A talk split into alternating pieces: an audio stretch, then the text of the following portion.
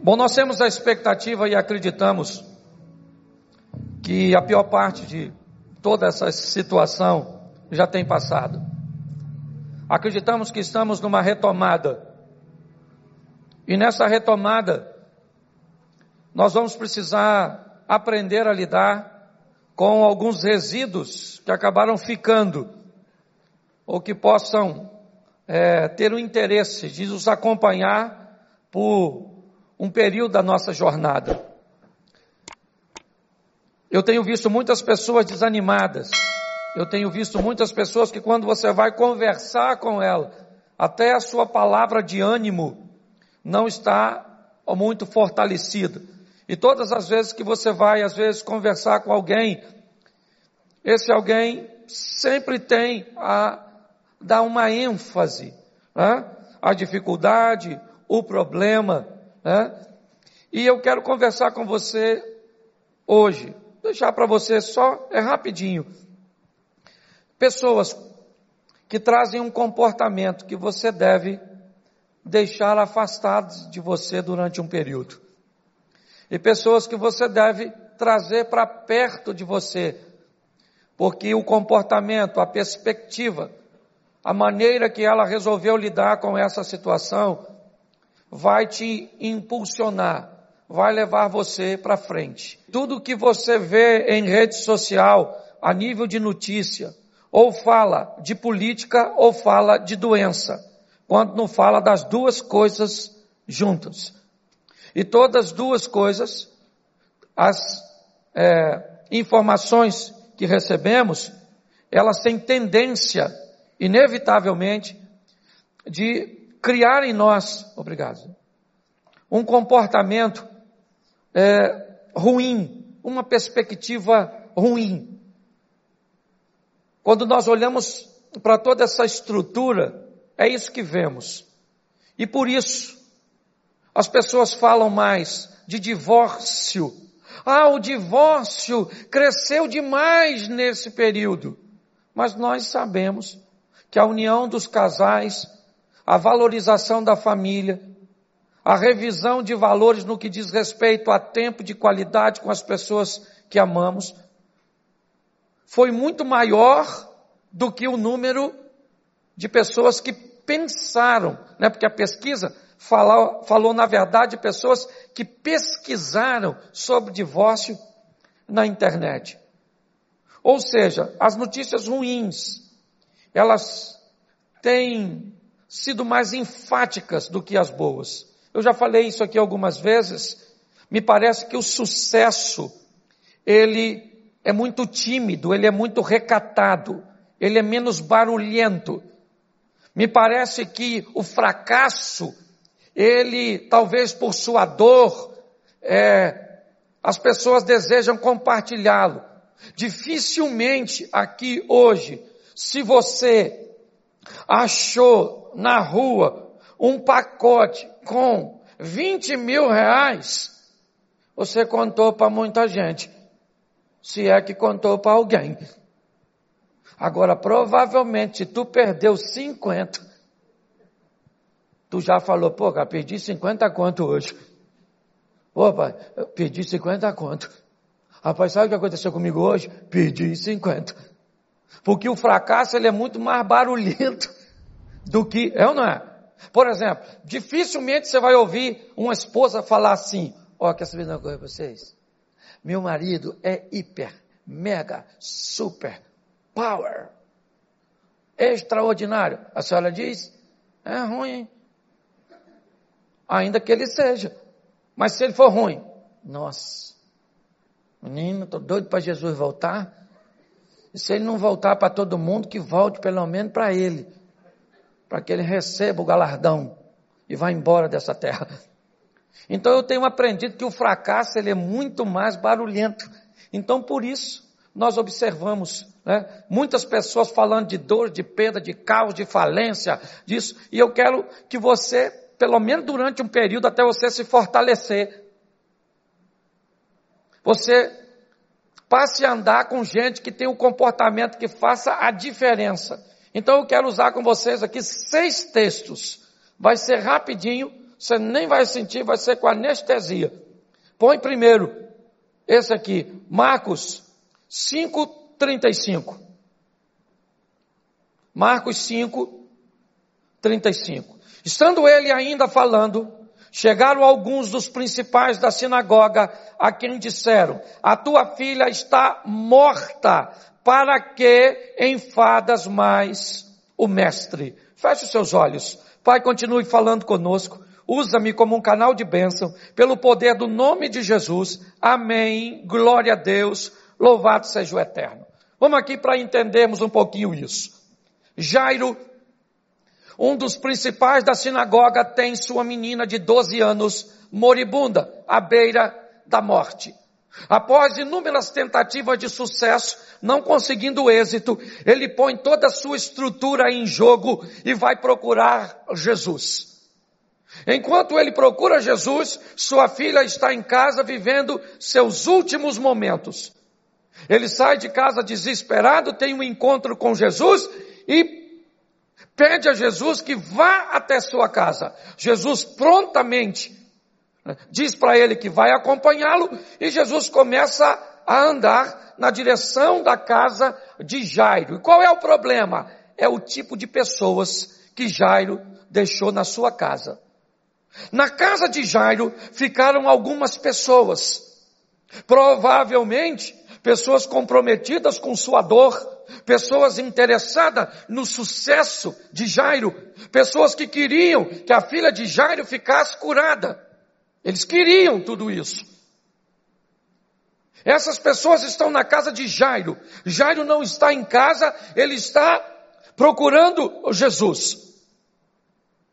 Quando a menina morre e algumas pessoas saem da casa de Jairo, pessoas que frequentavam a casa dele, que faziam parte de seu círculo íntimo, que tinham provavelmente relacionamentos até sadios com ele, mas elas vão avisar a Jairo que a menina morreu.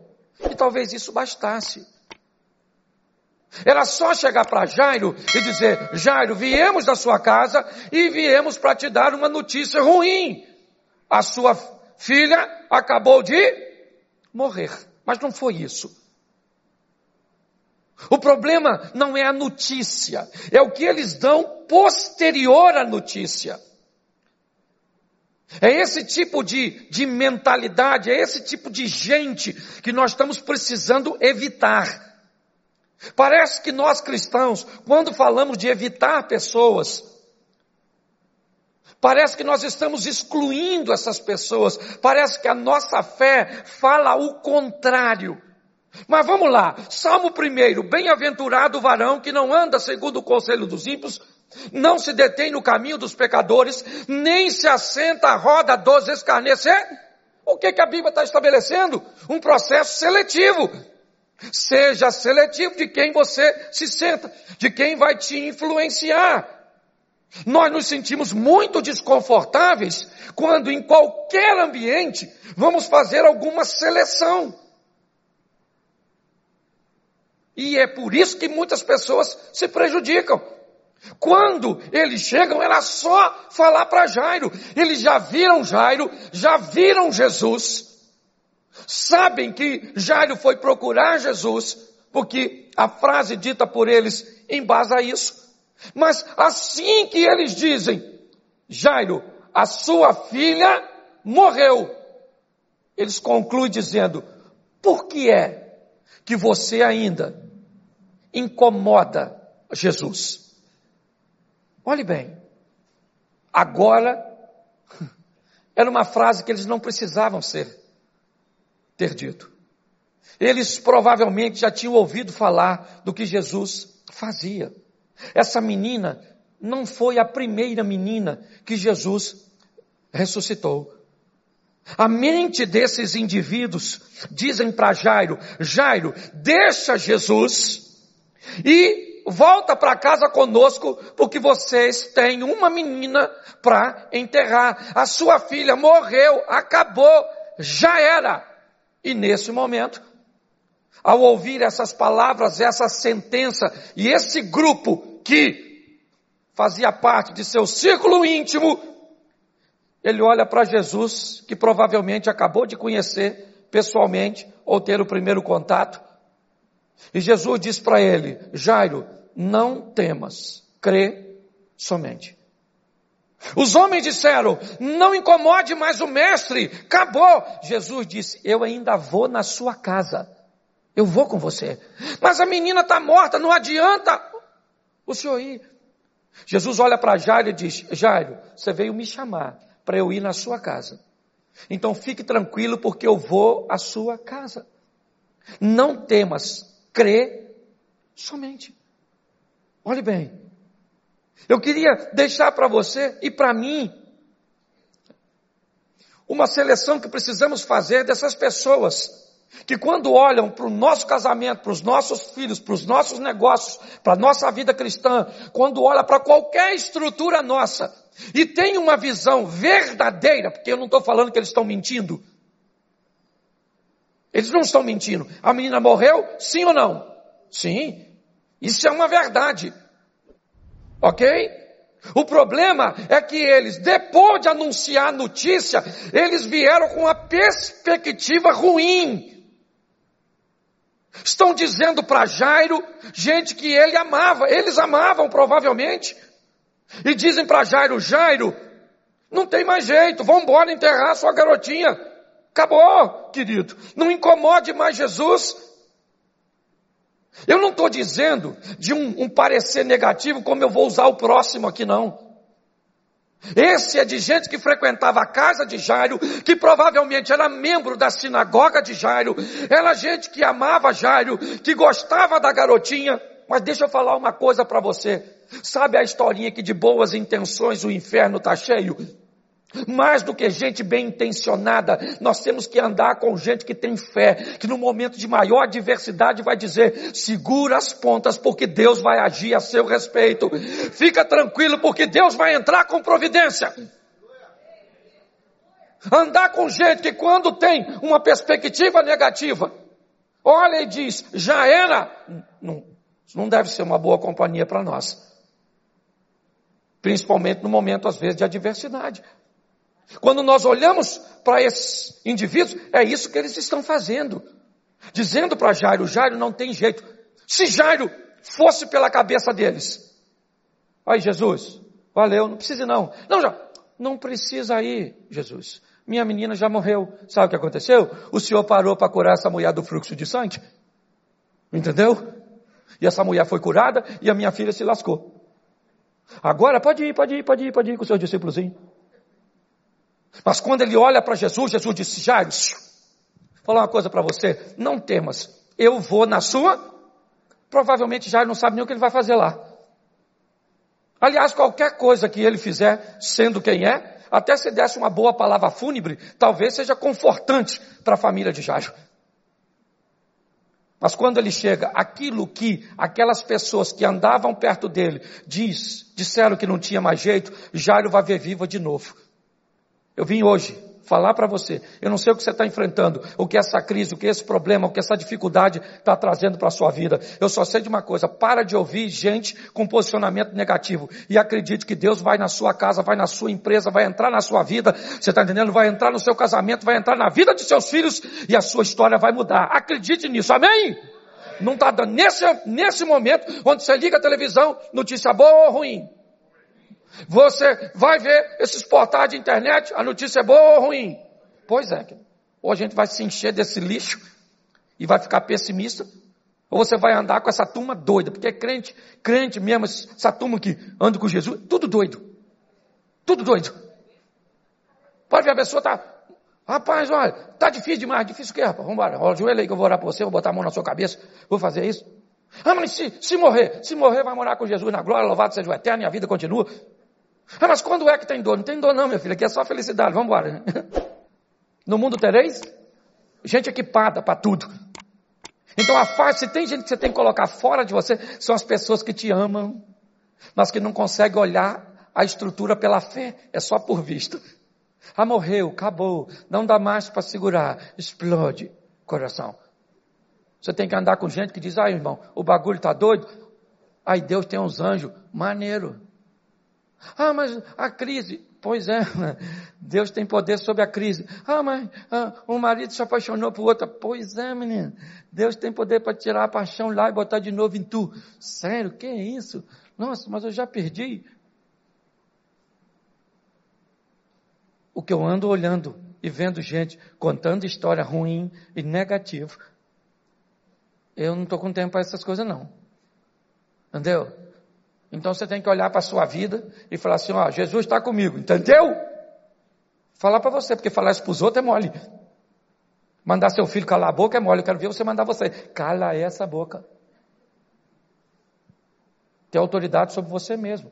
Quando eu olho para esse texto, o que eu vejo?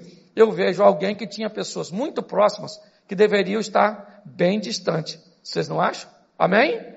Segundo texto, bota aí Marcos 10, 48.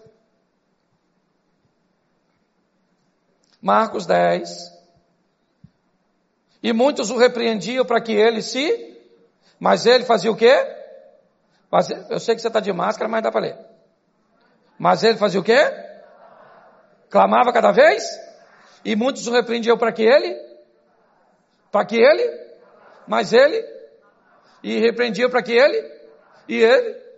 E repreendiam para que ele? Mas ele? Isso aí. Dá uma olhadinha aqui para mim. Eu, um dos personagens que eu, eu, eu gosto, que para mim venceu inúmeros obstáculos, foi Bartimeu. Mas tem uma coisa que eu acho que o Bartimeu deveria rever. E as pessoas que ele deixava estar perto dele. Ele está na saída de Jericó, cego, conhecidíssimo. Aliás, tem até outro texto que diz que eram dois cegos, e aqui diz que eram um só, provavelmente né? Porque Bartimeu era alguém que tinha talvez uma fama maior, um reconhecimento maior, eu não posso te afirmar o propósito de toda essa situação. Mas preste atenção, ele está ali, na saída. Foi a última vez que Jesus entrou em Jericó.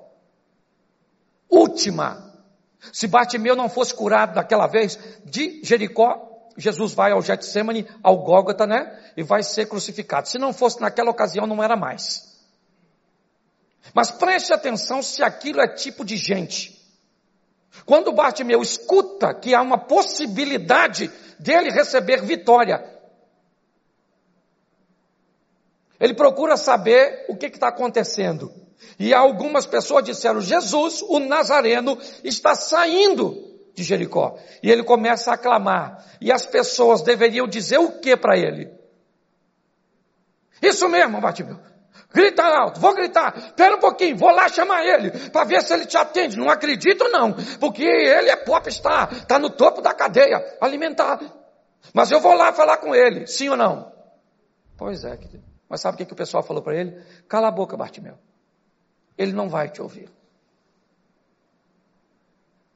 Como é que eu posso me manter perto de gente, de me assentar perto de pessoas que não querem o meu bem, ou que se querem não acredita que a minha situação pode se reverter, que as coisas podem mudar, que a porta pode se abrir no meio do caos, porque nós estamos entregando nossa causa nas mãos do Senhor. Esse não é um tipo de gente que nós devemos ter por perto. Gente que ao invés de dizer, fica aqui que eu vou chamar, diz, ele não vai te ouvir. Não vai. Não vai dar para isso acontecer, Bartimeu. Fica quietinho. Ele conseguiu enxergar, sim ou não? Conseguiu, é lógico. Mas dizer que esse tipo de gente, com esse comportamento, tem que ficar perto de nós? Não. Gente que vai torcer contra você? Nós precisamos criar um ambiente onde sejamos bem mais seletivos para colocar as pessoas que estão ao nosso redor nos seus devidos lugares. Bartimeu enxerga? Enxerga.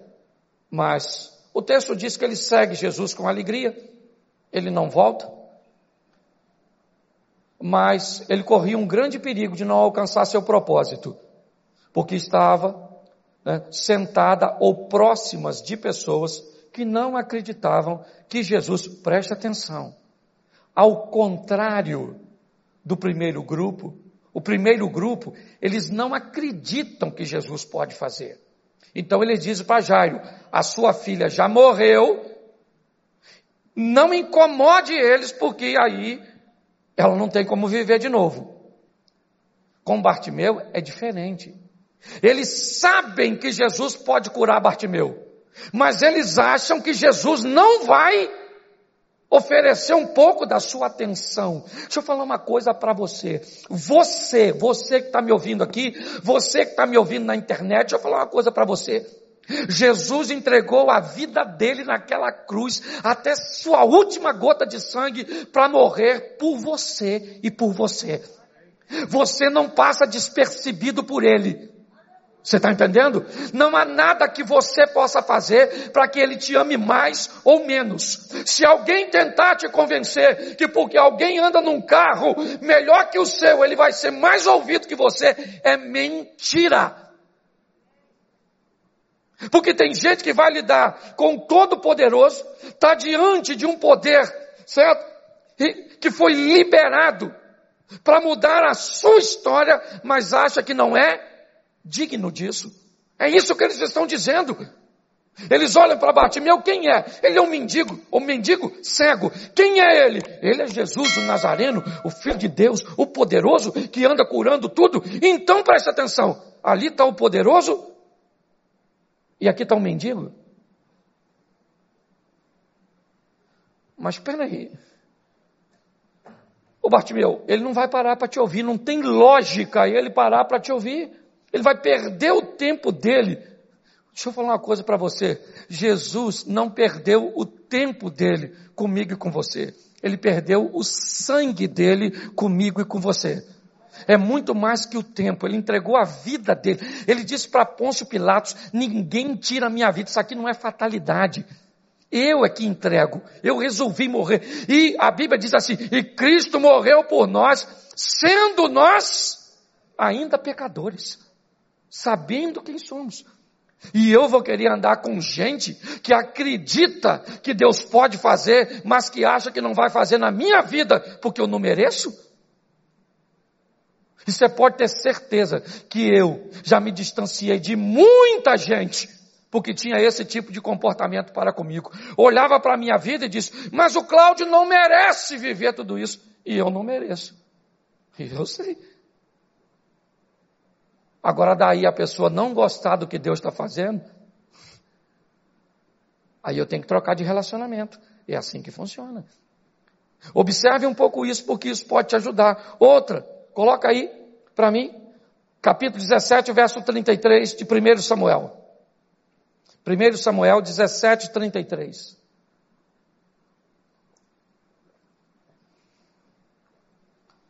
Porém, Saul disse a Davi: Contra esse filisteu, não podereis ir para pelejar com ele, pois tu ainda és moço, e ele, homem de guerra desde a sua.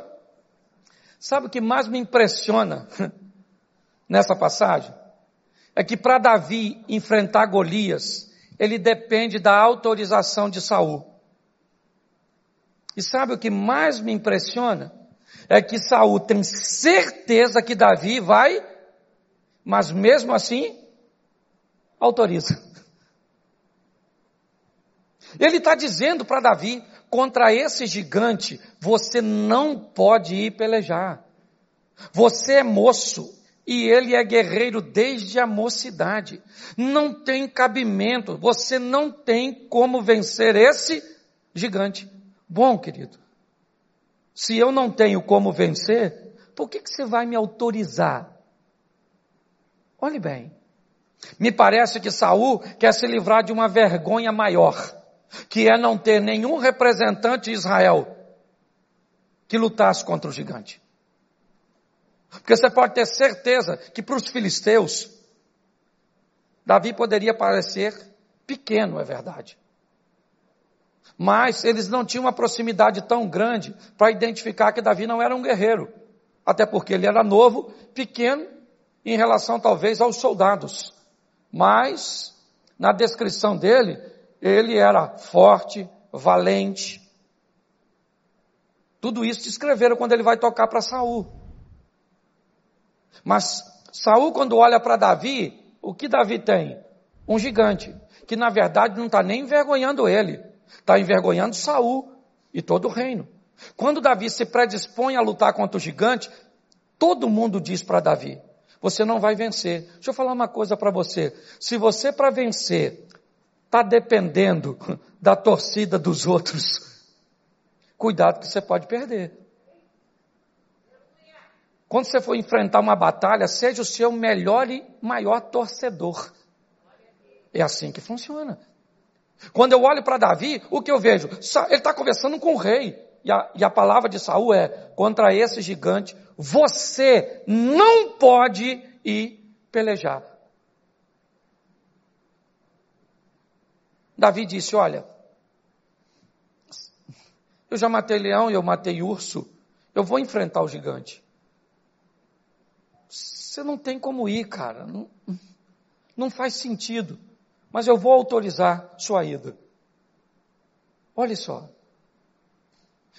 Gente como Saul é gente que nós não podemos ter perto de nós. Saul nunca teve alguém tão fiel quanto Davi. Mas ele estava tão doente de mente que ele via no homem mais fiel o mais infiel. Dá uma olhada e pensa. Quando eu olho para Saul, Saul foi aquele que teve eu acho que a grande coisa de Saul foi o seguinte: ele era alguém que teve o Espírito de Deus. E a Bíblia diz que o Espírito de Deus se retirou de Saul e um espírito mau se apoderou de Saul e o atormentava. E a Bíblia diz que quando Samuel vai ungir Davi, o Espírito do Senhor se apoderou de Davi. Ou seja, se tinha alguém naquela história que já tinha tido o Espírito de Deus e sabia quem ele era, esse alguém era Saul. E agora Saul, que não tinha mais, sabia onde esse Espírito estava. E ele estava onde? em Davi. A inveja corroeu. Deixa eu falar uma coisa para você. Cuidado para não ter perto de você gente que odeia o seu casamento, que odeia o seu estilo de vida, que odeia o seu sorriso, que odeia, mas que não deixa que você perceba. Gente que tem inveja do que você tem. A grande verdade é essa. Nós não podemos ter essas pessoas nocivas perto de nós. Se tivermos gente, certo? Como essas pessoas que frequentavam a casa de Jairo, mesmo amando, não acreditavam que Deus poderia fazer por ele em Cristo o que podia. Ia levá-lo ao fracasso. Se nós nos permitimos sentar com pessoas, como Bartimeu, nós corremos o risco de ver Jesus passar na nossa vida e nós não vivemos o nosso milagre. Se nós é, convivemos com gente, e, e, Davi me parece que é a junção de tudo isso, porque na sua casa seus irmãos o mandam embora chamando de pretensioso. O rei diz que ele não pode. Os soldados dizem, olha, esse menino está querendo enfrentar. Ou seja, ninguém acreditava nele. Eu sei que às vezes, escute o que eu vou falar. Você chega em determinados estágios da sua vida, que lidar com alguém que está no estágio abaixo seu, vai ajudar bastante seu ego. Porque são pessoas que vão medir as palavras, vão ser pessoas que vão te fazer elogios, quando você lida com alguém, seja quem for, que está num nível um pouquinho abaixo, essa pessoa às vezes tem receios de falar para você determinadas verdades. Mas aprenda uma coisa: lidar com gente que pode dizer para você coisas que outros não teriam vontade de dizer, trazer gente do seu nível para perto de você é extraordinário. Eu já saí da igreja aqui depois de uma pregação, e muitas pessoas falaram comigo assim, pô pastor, sua pregação foi uma benção. E no caminho de casa minha mulher falou assim comigo, pô Cláudio, tem que orar mais, pô. Hoje não valeu nem o ingresso. Foi ruim demais. Aí eu fiquei, foi ruim ou foi bom? Ah, pode ter sido bom para um e ruim para o outro. Mas quem é que pode me falar coisas que ninguém pode? A minha esposa. Quando nós olhamos para essa estrutura, nós precisamos ter pessoas perto de nós. E, e, é isso que eu vejo aqui. Pessoas que não sejam tóxicas, que não sejam nocivas. Pessoas que nos ofereçam exemplos, né? que possam levar nossa vida para outro estágio. Então eu quero rapidinho só te mostrar que tipo de gente agora você deveria levar para perto da sua vida. Lucas 15, 21. Põe aqui. Lucas 15, 21. E o filho disse, disse o quê? Pai, pequei contra o céu e perante ti, e já não sou digno de ser chamado seu? Gente com o espírito do filho pródigo. Quem é o pródigo? O pródigo é o cara que fez besteira. O pródigo é um cara que fez escolhas erradas. O pródigo é um camarada que se enfiou onde não devia. O pródigo fez um montão de besteira, um montão de coisa ruim. Ele se perdeu durante a caminhada, sim ou não? Mas como é que foi o final da história do pródigo? Foi uma história de reconhecimento. De alguém que caiu em si, olhou para a sua vida, viu tudo que fez, não gostou, resolveu se reposicionar, foi lá, tomou posse de tudo aquilo que era seu. Sim ou não? Pois é, querido. É esse tipo de gente que nós temos que ter perto de nós. Gente que quando vai contar suas histórias, falam de seus erros, de suas falências, de suas crises, de seus problemas, de suas segundas tentativas, de suas falhas, de seus erros. Gente que não se esconda por detrás né, de é, situações que deem argumento a seu fracasso. Não, o pródigo olhou e disse, onde eu estou? Eu estou numa pocilga. É isso que eu estou. Longe do meu pai e é aqui que eu vim parar. Então o que é que eu faço? Eu volto para meu pai. Porque o que me trouxe para essa pocilga foi a distância, agora eu me aproximo. Então preste atenção, não tem problema você ter gente que tem passado ruim perto de você não. Não. Tem gente que olha para o passado das pessoas e dizem, eu não quero ficar perto dela, porque ela fez isso, ela fez aquilo, ela já teve esse comportamento, ela casou de novo, ela fez aquilo. Ela... Não, não, não, não. Não tenha medo de quem tem passado ruim, não. Tenha medo e não ande perto de quem não quer corrigir o seu presente para ter um futuro muito melhor do que o seu passado. Quando eu olho para esse camarada, o que eu vejo? Eu vejo alguém que errou e fez muita besteira, né? E uma história que Jesus usou para elucidar alguém que estava perdido, mas conseguiu se reencontrar. É assim que funciona. É esse tipo de gente que nós temos que ter perto de nós. Sabe? Gente que tem um histórico ruim, que quando ele começa a te falar o que ele vivia, o que ele sofreu, como aconteceu, e você olha hoje, e ele começa a te falar como mudou. Ele falou, eu vou para meu pai. Por quê? Porque lá no meu pai até os trabalhadores têm pão com fartura. Eu vou lá para meu pai vou dizer para ele, peguei contra o céu, peguei diante, né, diante de ti, já não sou digno de ser chamado teu filho. Eu vou falar dos meus erros porque eu não aguento mais. Eu quero mudar de vida. Isso é importante você andar com gente que sabe que errou e que não tem medo de seu erro. Gente que não vai achar que suas, é, sua saliva tem é, substâncias terapêuticas e curativas. Não. Gente que vai olhar e diz, eu vacilei, eu traí, eu me ferrei. Eu ferrei as pessoas que me amavam. Eu prejudiquei fulano. Eu dei volta em ciclano. Eu não paguei fulano de tal. Eu fiz isso, fiz aquilo, mas isso está no meu passado. Nós precisamos nos aproximar de gente que quer viver uma nova vida ao lado de Deus. É assim que funciona. E quando você for conversar com gente desse tipo, as coisas são diferentes.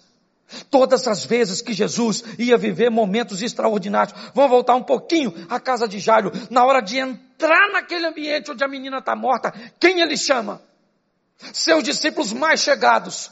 Porque se dentro daquele quarto, Jairo olha para Pedro e diz, Pedro, minha menina morreu de verdade, Pedro está ali. Pedro diria, fica quieto, Jairo. Fica quieto porque nosso mestre não perde tempo em nada. Já vimos ele fazer coisas muito maiores do que o que ele vai fazer aqui hoje. Segura a onda. Mas se Jesus leva Judas Iscariotes, morreu mesmo, hein? Morreu mesmo, morreu mesmo, morreu mesmo, morreu mesmo, olha lá. Está branquinha já. Costa a mão nela para ver se está gelada. Preste atenção. Nós temos que olhar e decidir trazer para perto de nós pessoas que vão levar a nossa vida para outro nível. Segunda Reis 5:13. Só mais dois textos. Segunda Reis 5:13.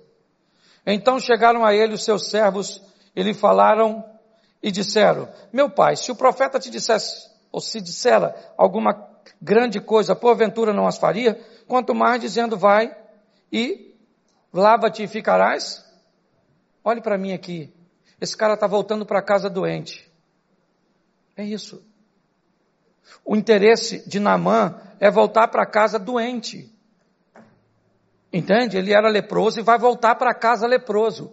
Porque ele já está cansado. Ele sai com a perspectiva de achar cura e ele vai no rei de Samaria que rasga as suas vestes. E ele cansado da viagem e daquela frustração, o profeta diz, manda ele vir na minha casa. Namã vai para casa de Eliseu. Chega lá, Eliseu não recebe e ainda manda Geazi falar com ele. É? Manda ele dar sete mergulhos. Ele disse, eu não vou mais. Chega! Eu estou cansado. De onde eu venho tem rios mais limpos do que o Jordão. Eu não vou. Vamos embora. E os homens que estão com ele, gente que andava com cara, gente que ele levou na comitiva, olhou para Naamã e disse: Calma, chefe, calma, calma, calma. Vamos pensar direito. A fama desse cara é boa. Ele não é qualquer um. Ele é respeitado nessa nação. Se esse cara dissesse para o senhor fazer algo difícil, o senhor não faria? Quanto mais dar um pulinho ali e dar uns mergulhos. Vamos lá, cara. Vamos embora. Vamos embora. Namã falou, isso aí. Vamos lá mesmo. Vamos lá. Ele foi lá, deu os sete mergulhos e ficou curado. E se ele tivesse com a turma que estava perto do Bartimeu? Tinha voltado para casa? Leproso. Olha só, o sucesso desse cara está diretamente ligado a quem está perto dele. Isso é muito mais importante do que você possa imaginar. Muito mais importante. Suas conexões, as pessoas que exercem influência, as pessoas que estão perto de você. É assim que funciona. Quando nós olhamos, o que nós vemos? Nós vemos esses caras fazendo diferença. Quer voltar para o Velho Testamento, para o Novo Testamento, para a gente fechar? Vamos lá. Um paralítico está sendo carregado por quatro homens até Cafarnaum, a casa da sogra de Pedro. E quando eles chegam em Cafarnaum, uma multidão está ao redor da casa de Jesus. Não há possibilidade nenhuma de se entrar naquela casa. Todos os lugares estão ocupados por pessoas que têm necessidade.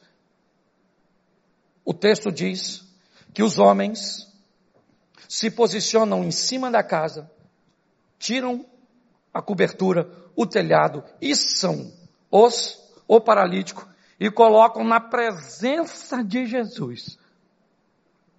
O texto é categórico em dizer, e Jesus vendo a fé deles, não foi do cara, deles. Jesus olha para cima e vê os quatro camaradas que resolveram levar seu amigo, olha bem, até a presença de Jesus, que chegaram lá, não tinha mais lugar para entrar. Mas esses quatro camaradas romperam os obstáculos, ultrapassaram as barreiras e colocaram o paralítico na presença de Jesus. O texto diz que Jesus diz: Perdoados estão os teus pecados. Começaram a rir. Quem é esse que perdoa pecado? Ele disse: Então vocês acham que é mais difícil? Então, para que vocês saibam que o filho do homem tem poder na terra para perdoar pecados, levanta, toma a tua cama e vai para a tua casa. Quando aquele homem entrou naquela casa, a cama carregava ele. Quando ele saiu daquela casa, ele carregava aquela cama. Mas tudo isso aconteceu por quê? Por causa das pessoas. E eu só citei texto para vocês de vitória. Eu poderia ter mostrado para vocês inúmeros textos de camarada como filho de Salomão, que vai pelo conselho dos mais novos e faz as tribos se separarem para sempre. E tantas outras pessoas que através de conselhos ruins romperam e quebraram princípios, como Sansão, que quebra princípios e perece por andar com quem não deve. Que possamos sair daqui hoje, dando uma olhada em que tipo de gente você quer por perto de você. E é assim que funciona. É você que vai decidir tudo isso. As escolhas são suas. Você é 100% responsável por sua vida. Hoje eu postei na minha rede. Não é o professor que te faz um bom aluno. Não é o personal que te faz fit. Não é o coach que te enriquece. Não é o pastor que te faz ter fé. Na vida, você tem 100% de responsabilidade do que você vai fazer. É assim que funciona. Pegue essas pessoas que têm valores e princípios e que vão te impulsionar, principalmente nesse momento agora, sabe? E vão te levar para frente. Eu queria que você ficasse de pé nesse momento e saísse daqui olhando para a sua vida e dizendo: Deus é poderoso e eu vou vencer em Cristo Jesus. Feche seus olhos neste momento. Feche seus olhos. Eu quero orar por você, por você que está em casa também. Pai, em nome de Jesus, ó Deus, inúmeras passagens bíblicas, nós recebemos as orientações de escolher os nossos relacionamentos, de estabelecer as pessoas que irão exercer influência sobre nós. Nos dê maturidade de fazermos isso de uma forma sábia, mas em nome de Jesus, ó Pai, em nome de Jesus, que possamos ter perto de nós, da nossa casa, dos nossos negócios, da nossa vida contigo, pessoas comprometidas, Deus, e muito mais do que um compromisso com o nosso sucesso. Pessoas que consigam enxergar coisas que vão além dos olhos humanos. Em nome de Jesus, abençoa, ó oh Pai, a cada um dos teus filhos, abençoa a nossa casa, a nossa família, o nosso ministério, os nossos negócios. Que tenhamos uma semana extraordinária, ó Deus, porque acreditamos que tudo isso está passando e que toda essa crise está trazendo para nós o sobrenatural, o incrível, o extraordinário, ó Deus.